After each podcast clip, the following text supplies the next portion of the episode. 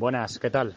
Es que mira, quería hablar contigo porque sé que eres médico y a mí hay una cosa que se me quedó grabada en la, en la memoria, que yo recuerdo escuchar al señor eh, Abraham Lincoln, ya sabes, uno de los padres fundadores de Estados Unidos, que además formaba parte de la logia de Filadelfia, entró a formar parte de ella en 1732.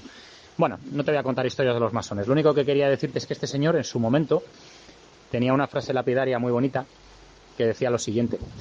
Quien cede libertad a cambio de seguridad no merece ni libertad ni seguridad y además va a perder ambas. Y esto es verdad, ¿eh? ¿Qué es lo que ha pasado con toda esta crisis sanitaria?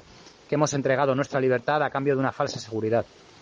Porque, sinceramente, yo no sé qué opinarás tú, pero me parece que las medidas que han tomado para paliar esta falsa pandemia, que no es pandemia, puesto que la pandemia eh, debería de ser, ya sé que la OMS cambió las directrices, o la ONU, en el año 2009, y dijeron, bueno, a partir de ahora va a ser pandemia eh, cualquier epidemia que se extienda por muchos países independientemente del grado de mortalidad que tenga. Bueno, yo lo que, lo que opino, y lo que opino no solamente yo, que yo no soy médico, ni soy biólogo, ni epidemiólogo, ni nada de eso, pero tengo muchos amigos que sí que son especialistas en estas materias, opino que, mmm, que las medidas draconianas que se han tomado por esto, que no deja de ser más que un virus respiratorio leve, es decir, que tiene un índice de mortalidad del 0,06%, una auténtica mierda, muy bajo, muy bajito, muy bajito, eh, son verdaderamente dañinas y están provocando muchas más muertes o van a provocar muchas más muertes que el propio COVID o que la propia COVID. Mm, yo, yo te hago una pregunta. ¿Tú crees que los que han urdido todo esto no sabían esto? ¿Que han utilizado el COVID como vector del nuevo orden mundial? ¿Que en realidad el COVID es una cortina de humo? Yo creo que sí lo sabían. ¿Y sabes por qué? Pues porque España, por ejemplo, eh, participa en un fondo de pandemias, perdón, de pandemias, perdona, desde el año 2016, ¿vale?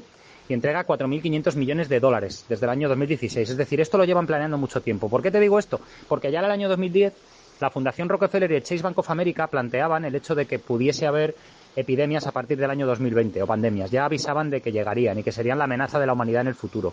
Me parece muy extraño que toda esta gente sepa de antemano lo que va a suceder.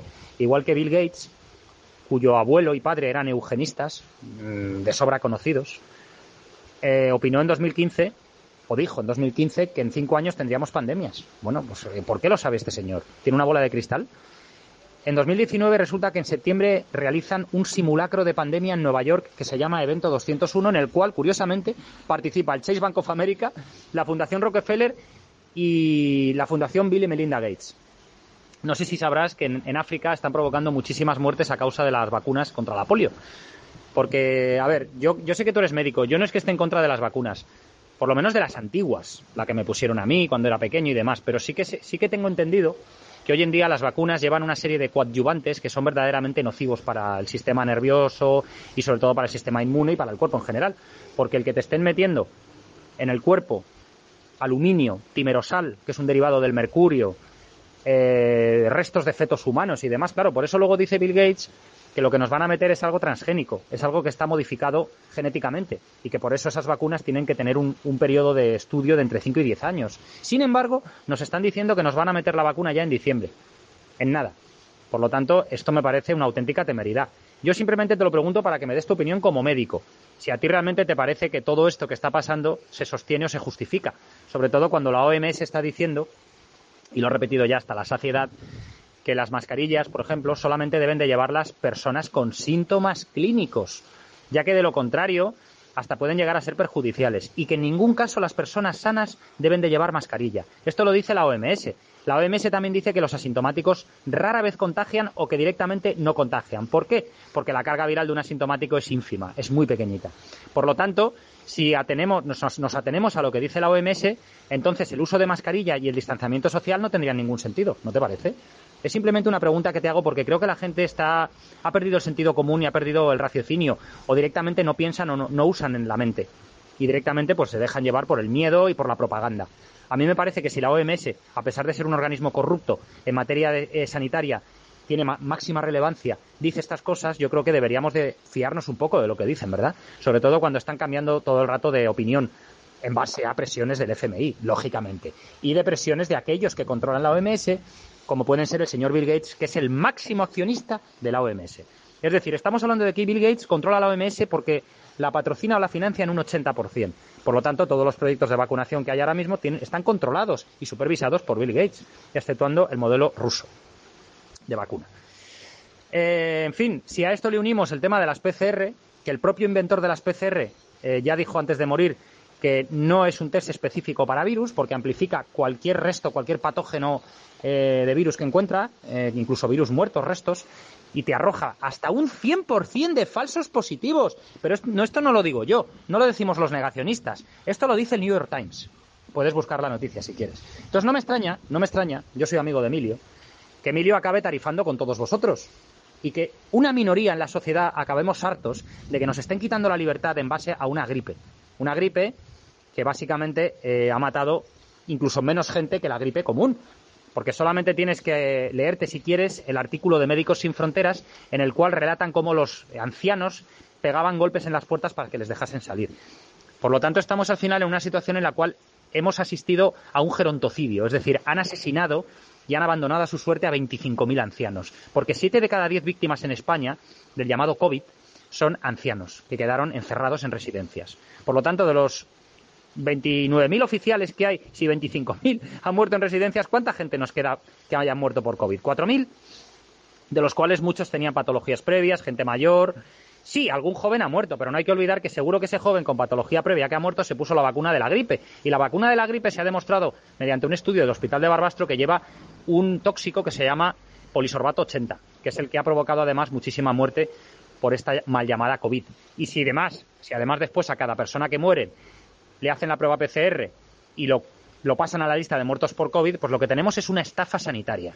Por lo tanto, esto no se puede justificar. No se puede justificar que a la gente le quiten la, libertad y que destruyan la economía del mundo entero encerrando a 4.000 millones de personas sanas en base a test fraudulentos y en base a un virus que ni siquiera se ha aislado ni se ha purificado. Si eres médico, yo sentiría vergüenza ajena por lo que estás haciendo. Sinceramente te lo digo, porque estáis siendo cómplices de un sistema criminal, que lo único que quieren hacer es arrebatarnos la libertad en base a una dictadura científica, porque esto es la mayor estafa que ha habido en la historia. Y de hecho hay ya mil médicos valientes que han firmado un manifiesto en el cual hablan de esto. Por eso os pregunto, ¿qué os pasa a vosotros? ¿Qué os pasa a las personas que negáis las evidencias de que todo esto es un fraude y una mentira y una estafa? Cuando toda la vida los políticos nos han mentido, cuando desde el gobierno nos estaban diciendo que había un comité de expertos y luego nos dijeron que no había tal comité y la gente se quedó como si nada. Ah, bueno, pues en todo caso lo harán por nuestro bien, ¿verdad? No hacen nada por nuestro bien. El gobierno lo que hace primero es romperte las piernas y luego te pide perdón y te da unas muletas y encima se erige en Salvador. Oye, que yo te he dado unas muletas ya, pero es que tú me rompiste las piernas antes de darme las muletas. Pero eso nunca lo van a reconocer. Por favor, espabilad de una vez porque estáis haciendo un flaco favor a las personas que queremos ser libres. Y no me extraña que Emilio te mande a tomar por el culo. Porque es que es lo que os merecéis, por ser cómplices del mal. Adiós. Lo que sucede con los niños es mención aparte, es un tema aparte. ¿eh? No solamente eh, toda la mala praxis médica que ha llevado a la muerte a mm, cientos, cientos de personas, ¿eh? como los retrovirales, los respiradores y toda esa basura, porque no sé si sabéis o sabrás que los PCR cada vez que se hace uno se recibe un dinerito y una subvención por hacer el PCR, al igual que cada vez que intuban a una persona también reciben un dinerito y una subvención. Esto es como con los enfermos de cáncer. Es exactamente lo mismo. ¿eh? Exactamente lo mismo. Y las vacunas llevan una patente. Cada vez que pones una vacuna a alguien, el que ha inventado la vacuna se lucra aunque te esté metiendo mierda en el cuerpo. Bueno, pues aparte de eso tenemos un caso curioso. Resulta que los niños de 6 años tienen que ir al colegio con una mascarilla. ¿Eh? niños que están en, pleno proceso de formación física, niños que necesitan todo el aporte de oxígeno necesario, niños que en ningún caso tienen que estar padeciendo, ¿eh? discúlpame, tienen que estar padeciendo el miedo y el terror que se les está infundiendo. Esos pobres niños que están en clase sin poder tocar a sus compañeros, sin poder besarse, sin poder abrazarse, sin poder jugar, que están en el patio tirados como si fuesen putas macetas. Y con un puto bozal. Esto se llama adoctrinamiento conductual. Y esto lo están haciendo porque quieren ya que desde pequeños los niños se acostumbren a ser esclavos. Y quien no entienda esto es un puto mamarracho, porque lo único que tenéis que hacer es ver cómo en China los niños van al colegio sin mascarilla y sin distancia de seguridad. ¿Por qué? Porque China es un país que está ya completamente esclavizado. China es una dictadura de facto y no les hace falta poner mascarillas a la gente. Ya tienen el sistema de puntuación.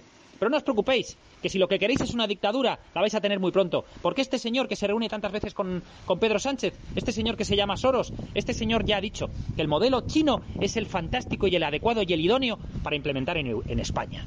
Entonces, agarraros los machos porque vais a flipar. Vais a flipar.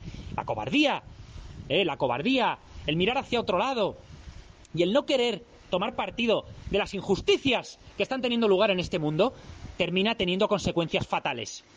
Y lo vais a vivir y lo vais a sentir en vuestras carnes por haber sido cómplices del mal y por haber sido cobardes todos, por todo el daño que estáis haciendo, porque vosotros habéis jurado, habéis, habéis jurado un juramento, habéis jurado lealtad al juramento hipocrático y lo estáis tirando por tierra.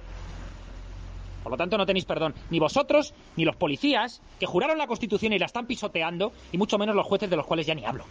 Y los políticos, al final, son lo más bueno que hay. Porque al final siempre hemos sabido que los políticos eran mentirosos y que están ahí colocados por los poderes fácticos mundiales para poder implementar la agenda globalista y para seguir engañando y mintiendo a la gente. Pero el resto, policías, médicos, jueces, abogados y demás, lo vais a terminar pagando muy caro, porque esto que estáis haciendo es ser cómplices del mal, cómplices de la dictadura y cómplices de la mentira.